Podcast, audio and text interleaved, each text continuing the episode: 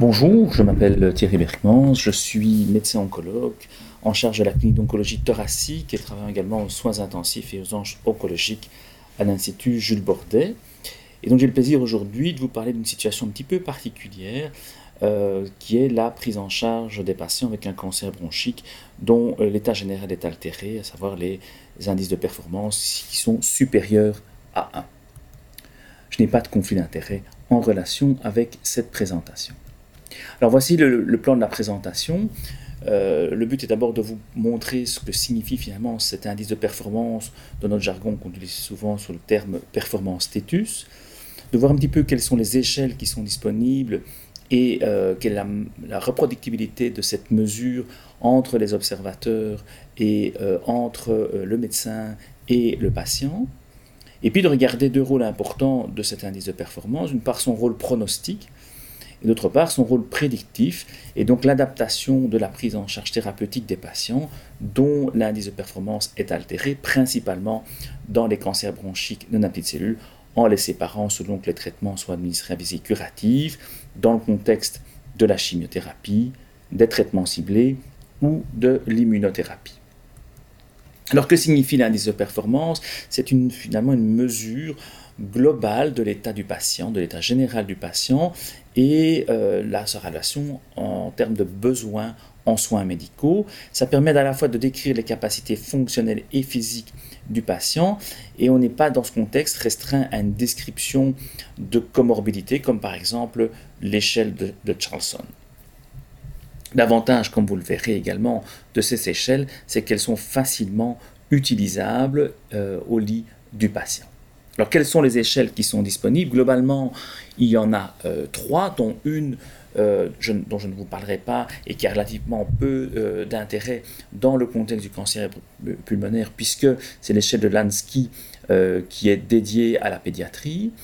Il y a plutôt deux types d'échelles qui sont utilisées dans le cadre du cancer bronchique ou l'oncologie de l'adulte en tout cas. C'est d'une part l'échelle de Karnofsky qui s'échelonne de 0 à 100 et d'autre part l'échelle des Cox-Ubrod est proche de l'échelle de l'OMS qui elle s'échelonne de 0 à 5 et comme vous allez pouvoir le voir il faut faire attention à la gradation car si pour l'échelle de Karnofsky 100 est la valeur la plus élevée correspondant à un patient normal sans plainte euh, la relation est inverse dans l'échelle des Cox où c'est le patient indice de performance PS 0 qui lui correspond à un patient euh, en pleine activité. Alors, quelles sont ces deux échelles que l'on utilise régulièrement? L'échelle ECOC, qui probablement est celle qui est la plus facilement utilisée du fait de sa, du, nombre limité de paramètres à retenir, s'échelonne entre 0 et 5. Donc, 0, c'est le patient tout à fait asymptomatique qui peut vaquer à ses occupations normales et professionnelles euh, de manière euh, routinière. Euh, le PS1, c'est le patient qui est déjà symptomatique et qui donc aura des difficultés pour certaines activités physiques, mais pourra encore euh, garder un travail léger ou sédentaire. Le PS2, là, c'est le patient qui est franchement symptomatique et qui est déjà alité une partie de la journée, mais on considère qu'il doit passer moins de 50% de la journée dans son lit. À la différence du PS3, où là, le patient est déjà beaucoup plus euh, touché par la maladie et il est alité plus de 50% de la journée. Enfin, le PS4, c'est le patient totalement grabataire, euh, confiné au lit l'ensemble euh, de la journée. Il ne faut pas oublier qu'il existe un PS5 qui correspond euh, aux patients décédés. Ce qui nous intéresse aujourd'hui, ce seront effectivement les patients dont le PS est supérieur à 1, donc essentiellement les patients PS2, 3 et 4. Qu'en est-il pour l'échelle de Karnofsky Eh bien, on peut voir que les patients vont euh, débuter par un PS qui s'échelonne donc de 100 vers 0, 0 étant le patient décédé. Et comme vous pouvez le voir, le PS 100, c'est le patient qui n'a absolument aucune plainte, aucune preuve clinique de la maladie. Dès qu'on commence à avoir des symptômes, le la valeur de cette échelle de, sur l'échelle de va s'altérer. On va passer entre 90 pour des signes ou symptômes mineurs et 80 pour une activité normale. Et plus on, a, on s'aggrave, et plus le chiffre va diminuer, sachant que les PS2 correspondent globalement, et vous le verrez dans la suite de l'exposé, à des Karnowski situés entre 60 et 70, et que les PS3 et 4 se situent entre 10 et 50. L'intérêt est de savoir est-ce que on peut comparer les échelles, est-ce qu'elles sont, euh, elles ont chacune leurs avantages et leurs inconvénients, mais est-ce que finalement, euh, lorsqu'on passe d'une étude à une autre, on passe de Karnowski à, échelle ECOG, est-ce qu'on peut arriver à comparer et à comparer les patients inclus en fait, oui. Euh, voici quelques exemples. Dans cette première étude, on voit que globalement, il existe une bonne corrélation entre l'indice de Karnowski et euh, l'échelle à coque, et correspondant, quand vous voyez sur la, diapositive, partie gauche de la diapositive, à finalement un PS0 sur l'échelle coques pour un indice de 100, un PS1 pour un indice de 80-90, le, PS2 correspond au 60-70, et puis 3, 50-40 et 4, 20-30. Et ceci est confirmé par exemple dans cette seconde étude, qui a l'avantage d'être une étude prospective sur un collectif de patients important. On voit également cette euh, bonne corrélation, et donc globalement, euh, l'EPS01 correspond aux euh, patients avec 80-100 sur l'échelle de Karnowski et ce qui va nous intéresser aujourd'hui, euh, donc l'EPS supérieur à 1, correspond en échelle de Karnowski aux patients avec un indice à 70 ou moins. Un des points importants à évaluer est la capacité de reproduire l'évaluation de l'indice de performance. Donc il y a toute une série de paramètres qui peuvent influencer la mesure. D'abord parce qu'effectivement, comme je vous l'ai montré, plusieurs types d'échelles. Il y a des facteurs euh, qui sont liés au cancer et qui peuvent influer sur la mesure, par exemple l'anorexie et euh, la perte de poids. On peut avoir évidemment d'autres facteurs qui peuvent moduler euh, l'indice de performance et qui ne sont pas liés euh, au cancer comme les comorbidités. Prenons tout simplement l'exemple des gros patients BPCO euh, qui vont effectivement avoir un, état général altéré et chez qui on trouve une petite tumeur de manière incidentale. Et puis il y a surtout un problème qui est l'influence de la personne qui va évaluer euh, l'indice de performance. Ça peut être évidemment le médecin, ça peut être n'importe quel personnel de soins de santé, mais il faut également tenir compte du, patient et éventuellement de la famille de celui-ci. si on regarde déjà la corrélation qui peut exister entre différents euh, personnels de santé. Ici, l'exemple, c'est entre un assistant social et une infirmière spécialisée. On peut voir qu'il existe une corrélation relativement adéquate, mais qui n'est pas optimale, puisque vous avez un coefficient de corrélation qui n'est que, entre guillemets, de 0,7. Et quand on va un peu plus en détail pour évaluer les paramètres qui peuvent moduler euh, l'évaluation de l'indice de, performance, on voit que c'est essentiellement la corrélation est bonne lorsqu'on va évaluer des paramètres physiques, comme par exemple des difficultés euh, à, se maintenir debout ou à monter des escaliers, mais que par contre, lorsqu'on veut intégrer des paramètres psychologiques, cela rentre plus, euh, plus difficilement. Et on voit par exemple que l'évaluation d'affect dépressif ou de la qualité de vie est souvent moins bien corrélée, euh, entre différents travailleurs de santé. Alors si on regarde la corrélation qui existe maintenant entre des médecins, médecins oncologues, on peut voir ici euh, que la corrélation est mauvaise. Et pourquoi est-elle mauvaise? Quand on prend un coefficient kappa qui s'échelonne entre 0 et 1 et pour lequel on considère qu'une bonne corrélation ou une excellente corrélation euh, est au moins au-delà de 0,6 ou de 0,8, eh bien on peut voir que le coefficient de concordance global en utilisant l'échelle simple de l'écoque n'est seulement que de 0,44 et que même si on évalue les patients avec des bons indices de performance 0,1, cette corrélation reste mauvaise. Par contre, si on simplifie cette évaluation en euh, se centrant sur euh, les 0,2 versus les 3,4, là par contre, on retrouve un coefficient de concordance nettement meilleur. Autre euh, problème, c'est euh, l'évaluation interobservateur, comme on vient de le dire, mais aussi intra-observateur. Dans cette étude, on trouve par contre une meilleure corrélation entre les observateurs, mais l'information plus intéressante est de voir que si on demande à la même personne de réévaluer euh, l'état de performance, que ce soit selon l'échelle de Karnowski ou l'échelle ECOG, on peut voir qu'il y a une reproductibilité adéquate de la mesure. Néanmoins, ceci n'est pas optimal, et voici une, évaluation qui est faite entre, euh, l'évaluation faite par le patient et par l'oncologue, comme vous pouvez le revoir, la concordance n'est pas optimale. Si on prend un autre professionnel de santé, qui sont ici les infirmières, on a également une concordance qui n'est loin d'être optimale. Et enfin, quand on compare les infirmières et les oncologues, la concordance est meilleure, mais reste encore relativement limitée. Et on peut retrouver cela également lorsqu'on fait des analyses multivariées. Cette concordance reste euh, inadéquate. D'autres études confirment également cette absence de concordance ou cette mauvaise concordance entre l'évaluation de l'état général faite par le patient et euh, par l'oncologue. Euh, voici une première étude qui aussi a regardé si euh, la survie des patients était euh, modulée en fonction de la façon dont l'indice de performance avait été évalué. Et on peut remarquer que cela se retrouve essentiellement pour les patients avec un bon indice de performance. vous voyez, il y a une différence ici entre ce qui est évalué par le patient et ce qui est évalué par le médecin. Par contre, quand les états de performance sont altérés, cet impact disparaît. Enfin, voici une dernière étude qui montre également un mauvais agrément entre l'évaluation faite par le médecin et par le patient. Donc globalement, on peut dire qu'il euh, est parfois difficile de, euh, de pouvoir évaluer l'indice de performance avec une variabilité euh, qui existe de manière importante entre les différents professionnels de santé, mais aussi entre l'évaluation faite par le patient et par le professionnel de santé. Quel est le rôle pronostique de l'indice de performance? Alors on peut monter euh, relativement loin si l'on désire dans les études de facteurs pronostiques, mais l'indice de performance est un facteur pronostique qui est depuis de, longue date décrit comme étant euh, associé à la survie.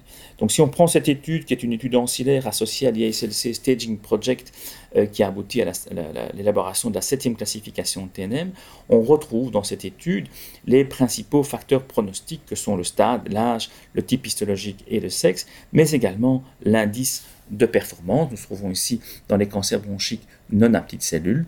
Et vous voyez que plus l'état de performance se dégrade, moins bon est euh, la durée de survie, le pronostic des patients. Cela se retrouve également dans euh, les stades plus précoce. Donc si vous prenez cette étude qui s'intéresse uniquement au stade 1, l'indice de performance reste euh, un euh, facteur pronostic. Et si on va dans les stades 3, on retrouve également une relation entre une altération de l'état général et une survie euh, réduite. On peut également regarder non plus la survie globale, mais la mortalité précoce. Et dans cette étude française, on voit qu'également la mortalité à un mois et à trois mois est associée euh, à, euh, à l'état général des gens. Moins bon est l'état général des gens, plus élevé est le risque de décès, même précoce. Et lorsqu'on va voir les euh, analyses faites pour les cancers pulmonaires à petites cellules, on retrouve également ce facteur euh, comme étant un facteur indépendamment associé à la survie, que l'on prenne de vieilles études, comme par exemple la publication d'Alben il y a près de 30 ans, ou qu'on s'adresse euh, euh, à des études plus récentes, comme cette étude ancillaire de l'IACC Staging Project, qui permet de voir que de nouveau, l'âge, le, stade d'extension de la maladie de sexe, mais surtout l'indice de performance sont associés au pronostic des patients. Et voici encore une, dernière étude qui vous montre que même pour des patients à des stades plus précoces, on a également un rôle pronostique de l'indice de performance. Donc l'indice de performance est un facteur pronostique qui évidemment n'a pas un impact immédiat pour le patient, puisque euh, on ne peut pas extrapoler des données de, des études euh, de facteurs pronostiques à un individu particulier. Ce qui est plus important euh, pour le, médecin euh, en particulier lorsqu'il est face à son patient, c'est de savoir si euh, l'utilisation de l'indice de performance va moduler la prise en charge. Et ici, nous allons parler essentiellement des cancers bronchiques non à. Tout d'abord, dans les traitements à visée curative, il faut reconnaître qu'on a un manque de données spécifiques s'attachant à euh, l'évaluation du rôle prédictif euh, de l'indice de performance, d'autant que le choix thérapeutique va aussi être, principalement pour la chirurgie, lié à l'altération euh, de l'état général dans le contexte des comorbidités fonctionnelles qui vont alors contre-indiquer une chirurgie. des patients avec une insuffisance cardiaque sévère ou avec une BPCE sévère euh, seront contre-indiqués pour une résection chirurgicale et c'est plutôt ce paramètre-là qui va influer sur le choix thérapeutique que l'indice de performance par lui-même. Ce qui fait qu'on ira probablement chez ces patients-là plutôt vers une radiothérapie ou une radiothérapie stéréotaxique. Et voici quelques exemples d'études qui montrent l'intérêt de la radiothérapie stéréotaxique dans le contrôle euh, de euh, pathologies euh, tumorales. L'autre problème est lié à l'administration de la chimiothérapie adjuvante. On sait actuellement que pour les stades 2 et 3 en résection complète, l'administration d'une chimiothérapie adjuvante augmente les chances de succès. Qu'en est-il de l'impact euh, de l'indice de performance dans l'administration de cette chimiothérapie. Si on se réfère à euh, la Cochrane, on voit que les patients qui ont un bon indice de performance, généralement 0,1 euh, ou plus de 80 selon l'échelle de Karnowski, vont recevoir beaucoup plus de chimiothérapie adjuvante que les patients présentant une altération de leur état général. Néanmoins, quand on regarde l'impact de la chimiothérapie, on peut voir euh, y a un effet qui est principalement observé pour euh, les gens avec un bon état général, tandis que quand vous avez un PS2, euh, il est plus difficile de conclure du fait du faible nombre de patients, mais globalement, on n'a pas un effet délétère. Il en est de même lorsqu'on s'intéresse aux patients ayant reçu, en plus de la chimiothérapie, une radiothérapie adjuvante. À nouveau, l'effet est essentiellement marqué dans les PS01 et on a plutôt une certaine tendance non significative pour les PS2. Le gros de nos patients, euh, finalement, présentent des maladies avancées pour lesquelles euh, une chimiothérapie conventionnelle va être proposée. Alors il y a deux manières de regarder le rôle de l'indice de performance dans le choix du traitement. D'une part en regardant les analyses rétrospectives et puis en allant voir un peu plus loin dans euh, les études prospectives spécifiquement euh, s'attaquant aux patients avec un état général altéré. Alors voici quelques données euh, qui vous montrent que globalement, lorsque vous avez un patient présentant un PS2, la toxicité euh, liée à l'administration d'une chimiothérapie conventionnelle est plus importante que pour les patients qui ont un état général meilleur, donc des PS01. Euh, et l'avantage clinique du groupe euh, PS2 est moindre que le groupe PS01 en termes de, de taux de réponse et de survie. D'autres données vont exactement dans le même sens. Vous pouvez voir sur le graphique de gauche qu'effectivement, le pronostic des patients PS2 est moindre que les PS 0 et 1, mais par contre, le, message important est de voir sur le graphique euh, de droite que les patients qui reçoivent de la chimiothérapie, quel que soit leur indice de performance, et donc les patients avec un PS2, présentent un meilleur pronostic que le groupe qui ne reçoit pas de chimiothérapie. Donc, il y a plus de toxicité pour les patients PS2, mais il y a quand même, s'ils sont traités, un avantage par rapport à ceux qui reçoivent des soins de confort exclusifs. Lorsqu'on s'intéresse euh, à l'ensemble des études randomisées comparant une chimiothérapie seule euh, versus les soins euh, de confort, on voit que globalement l'administration de la chimiothérapie est associée à une amélioration du pronostic. Et quand on va voir l'effet par strate lié à l'indice de performance, on peut voir qu'effectivement les PS01 ont un bénéfice, mais les PS2 ont également un bénéfice à recevoir une chimiothérapie par rapport à des soins de confort exclusifs. Voici une autre étude rétrospective faite par notre groupe coopérateur, le LCWP, dans lequel on a analysé et comparé les patients avec des PS 80-100 selon l'échelle de Karnowski versus des patients avec un PS 60-70. On confirme effectivement que ces patients ont plus de toxicité euh, et, et globalement une moins bonne survie mais que quand ils ont un bénéfice, c'est-à-dire un taux de réponse, on retrouve alors un impact en termes de survie similaire quel que soit l'indice de performance. Et si on veut aller voir plus dans le contexte de la qualité de vie, ben vous pouvez voir également dans cette autre étude, publiée il y a une dizaine d'années, que à nouveau, un certain nombre de paramètres de qualité de vie ou d'évaluation globale sont améliorés chez les patients qui reçoivent de la chimiothérapie. Et il en est de même pour les patients avec des, indices de performance plus altérés. Donc si on reprend ici les patients PS02 recevant de la chimiothérapie, ils vont mieux que ceux qui n'en reçoivent pas. Si on va voir chez les patients avec un indice de performance 3-4, il y a quand même un déplacement modéré de la courbe. Ceci ne veut certainement pas dire qu'il faut proposer à tout patient présentant un indice de performance 3 ou 4 une chimiothérapie, mais qu'au cas par cas, on peut éventuellement se poser la question et en discuter avec le patient et sa famille. Qu'en est-il dans les études prospectives et surtout quel type de chimiothérapie pourrait-on envisager de proposer à ces patients ayant euh, un PS2 une première étude avec un faible collectif de patients, moins d'une soixantaine de personnes réparties en deux bras, gemcitabine monothérapie ou une combinaison de cisplatine gemcitabine, montre que l'administration d'un doublet à base de platine est associée avec une meilleure survie et on voit effectivement un déplacement important euh, de, des courbes. L'étude la plus importante euh, en termes de nombre de patients euh, qui a été publiée est une étude américaine, essentiellement faite en Amérique du Sud, et qui a comparé des patients avec un PS2 recevant soit de la limta seule, soit une combinaison de carboplatine et pémétrexate. Alors on retrouve de nouveau l'information en termes de toxicité, montrant qu'il existe une toxicité plus importante lors de l'administration d'un doublet à base de dérivés du platine que par rapport à une monothérapie. Mais l'information euh, plus importante, c'est que la plupart des paramètres que nous utilisons euh, pour mesurer le bénéfice sont euh, améliorés lorsque vous combinez du carboplatine avec la limita par rapport à la monothérapie, que l'on tienne en compte le taux de réponse, la survie sans progression ou la survie globale. Et on le voit très bien sur cette courbe de survie, le déplacement est clairement significatif.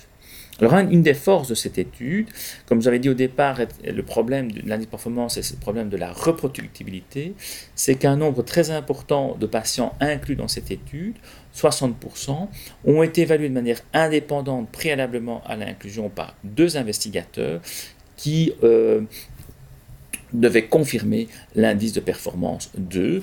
Euh, cette cette euh, évaluation préalable est un gage garanti qu'effectivement les patients inclus dans l'étude étaient bien euh, avec un PS2.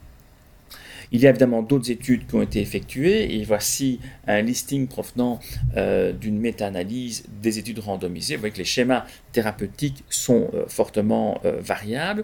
Quand on résume euh, cela en agrégeant euh, les, données, euh, on peut voir que si vous donnez une chimiothérapie, un doublet à base de platine, il y a une, amélioration de la survie par rapport à la monothérapie, ce qui n'est pas le cas si vous donnez des combinaisons ne comprenant pas du platine, comme par exemple de cet axel gemcitabine. Par contre, il y a un prix à payer, euh, de nouveau en termes de toxicité, qu'elle soit hématologique ou non hématologique.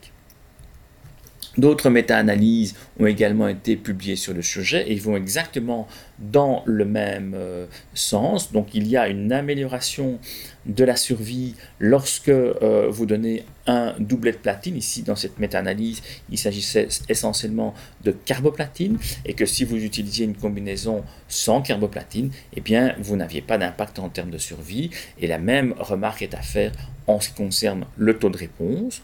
Le corollaire euh, de l'utilisation d'un doublet de platine, c'est une augmentation de la toxicité essentiellement en termes de neutropénie et de thrombopénie, mais vous pouvez également voir que certains paramètres fonctionnels, euh, comme la dyspnée, peuvent être améliorés lorsque vous utilisez le doublet en comparaison avec la monothérapie.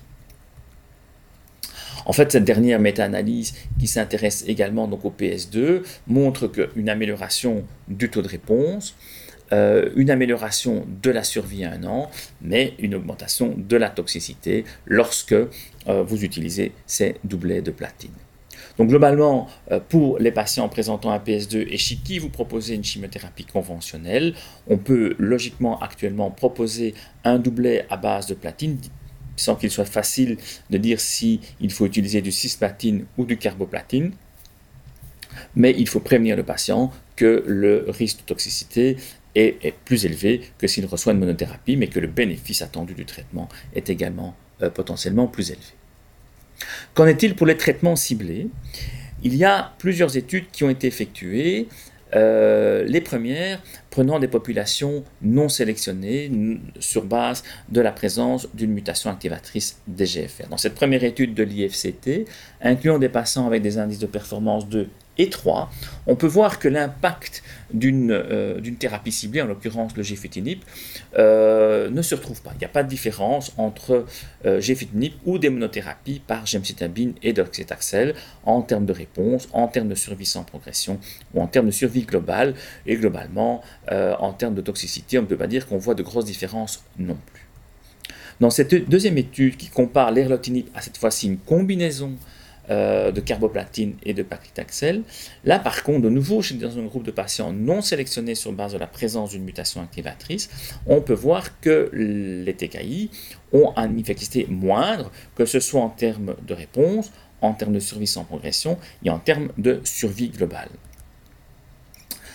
On peut aller plus loin et voir les patients qui euh, ont un état général ou des comorbidités qui les rendent euh, non éligibles une chimiothérapie. Là, à nouveau, on a pu comparer l'erlotinib euh, à des soins de confort. Aucun effet de l'erlotinib n'est envisagé. Néanmoins, dans une analyse de sous-groupe, on peut là retrouver déjà une première information quand on s'intéresse au groupe de patients présentant une mutation activatrice. Et là, par contre, l'effet, même sur un petit collectif de patients, l'effet est beaucoup plus important puisqu'on voit une augmentation très nette euh, de la survie médiane et euh, de la survie sans progression dans le groupe erlotinib par rapport au groupe placebo. Ici également, dans cette étude, euh, on ne voit pas euh, euh, d'impact du gefitinib par rapport au placebo dans une étude de phase 2 randomisée, non sélectionnée. mais par contre, quand on s'intéresse à des facteurs tels que le, le, FISH, qui avait été évoqué au départ aussi comme un facteur prédictif de réponse au TKI des GFR, on peut voir certaines tendances à une amélioration de la survie sans progression dans le groupe FISH positif.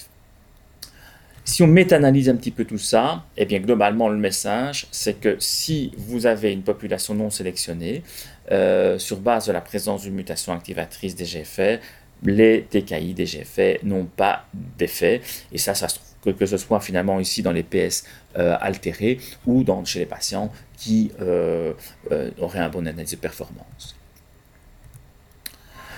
Par contre, lorsqu'on va dans des populations où la fréquence euh, de mutations attendues est plus élevée, là on commence à avoir euh, des taux de réponse plus élevés, comme vous pouvez voir ici, 25%, euh, qui sont nettement plus élevés que les 6% que l'on pouvait voir dans l'analyse précédente.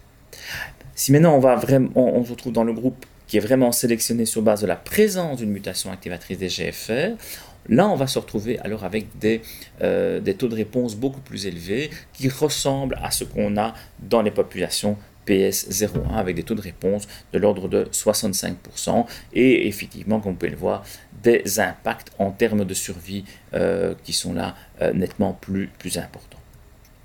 On peut voir par exemple ici une amélioration de l'indice de performance liée à l'administration de ce TKI DGFR qui est particulièrement notable et un profil d'effet secondaire tel qu'il est attendu euh, dans une population euh, ayant un meilleur état général, donc généralement une très très bonne tolérance de ce type de molécules.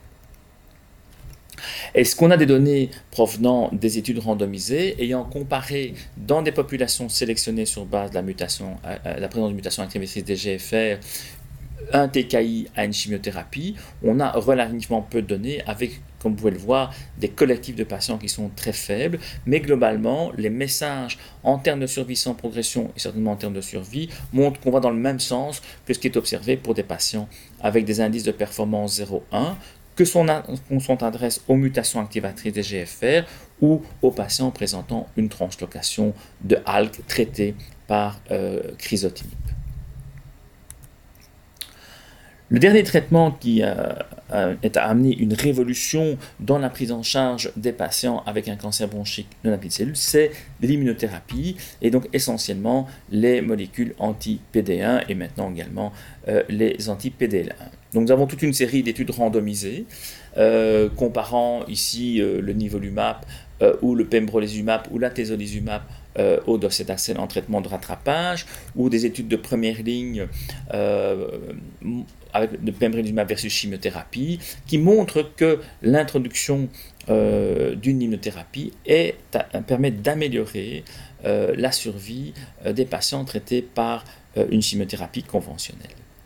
La question est de savoir est-ce qu'on peut faire des immunothérapies pour les patients dont l'indice de performance est supérieur ou égal à 2.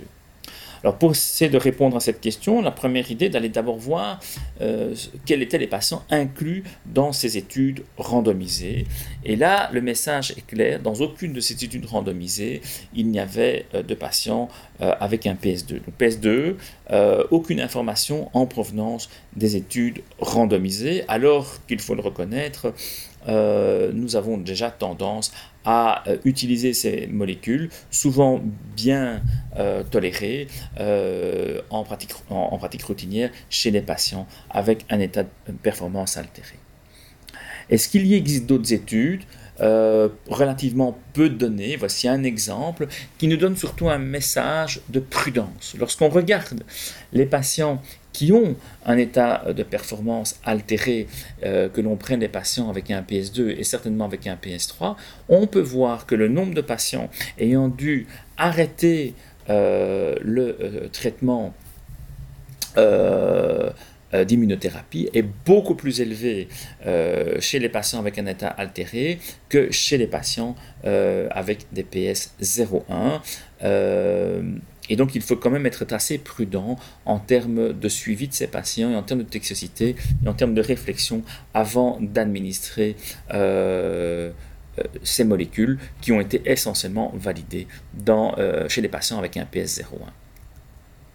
Alors, quelles sont les recommandations qui existent? Et je vous propose d'évaluer celles proposées par l'ESMO. La première chose quand vous avez un, patient présentant une tumeur non à petites cellules, euh, essentiellement donc les tumeurs non épidermiques, c'est d'abord de chercher s'il existe euh, une altération euh, moléculaire qui pourrait donner lieu à un TKI. Sinon, dans le cas contraire, quand les patients ont un PS2, les propositions, c'est d'aller vers un doublet à base de carboplatine il propose encore éventuellement des monochimiothérapies. Ceci doit être discuté euh, avec euh, les patients et il faudra évidemment rajouter à ce cadre-ci euh, les immunothérapies en fonction de l'évolution des données de la littérature. Par contre, pour les patients avec un indice de performance 3-4, là, euh, les soins supportifs sont certainement une des options de préférence à proposer à nos patients. Et qu'en est-il pour les traitements de rattrapage?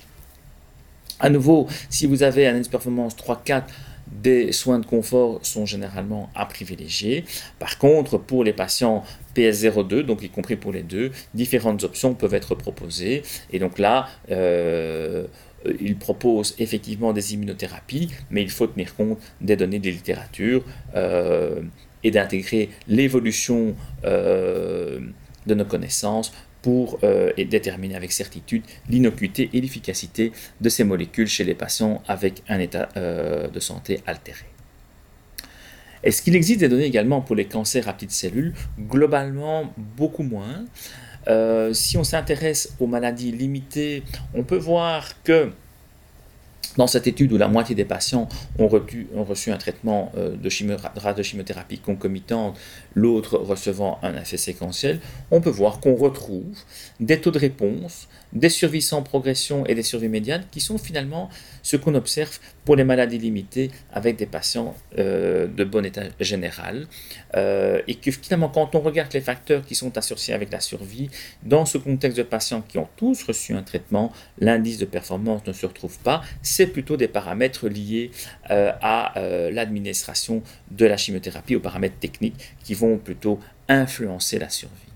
Et qu'en est-il pour les patients euh, avec des maladies étendues? Ben, C'est une étude dans laquelle on mélange des patients âgés et des patients avec des états généraux altérés, mais on voit quand même qu'à peu près 30% des patients présentent un état général altéré. Et eh bien, ce qu'on peut voir, c'est que de nouveau, c'est pas trop l'indice de performance qui va influer sur, sur l'évolution, mais plutôt la manière dont la chimiothérapie a pu être administrée, avec finalement des taux de réponse qui sont assez similaires à ce qu'on peut attendre chez les patients avec des bons indices de performance euh, et euh, des taux de survie euh, qui se rapprochent également de ce qui est attendu pour les patients PS01 avec une maladie étendue.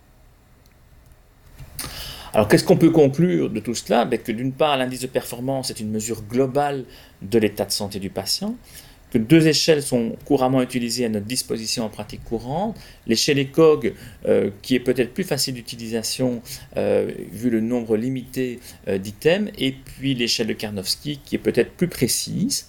Mais le problème dans leur utilisation, surtout lorsqu'on veut faire des comparaisons, c'est que cette évaluation est en partie opérateur dépendant, qu'il peut y avoir des différences entre le médecin et d'autres professionnels de santé, mais surtout entre les professionnels de santé et euh, le patient.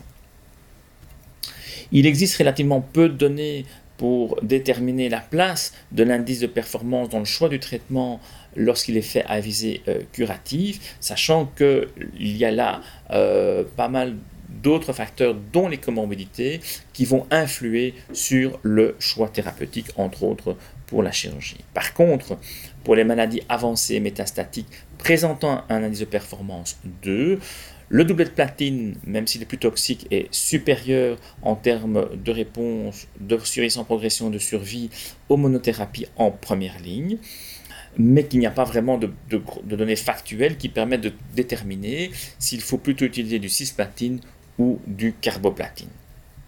Si vous avez euh, une altération moléculaire ciblable, et j'ai fait ALK, mais avec le temps, d'autres altérations moléculaires ciblables viennent s'y rajouter, comme BRAF ou ROS1, un traitement ciblé peut être proposé, même chez des patients présentant un indice de performance altéré, 2 ou 3, la toxicité du traitement étant acceptable, le taux de réponse étant très élevé, et on objective régulièrement des améliorations notables de l'état général sous ce type de traitement. Les données actuelles, par contre, ne permettent pas de positionner l'immunothérapie pour les, analyses de performance supérieures à 1 sur base d'absence de données, même si euh, nombre d'entre nous utilisent déjà euh, ce type de traitement euh, pour des patients avec un PS2. J'espère avoir pu vous aider avec cette présentation.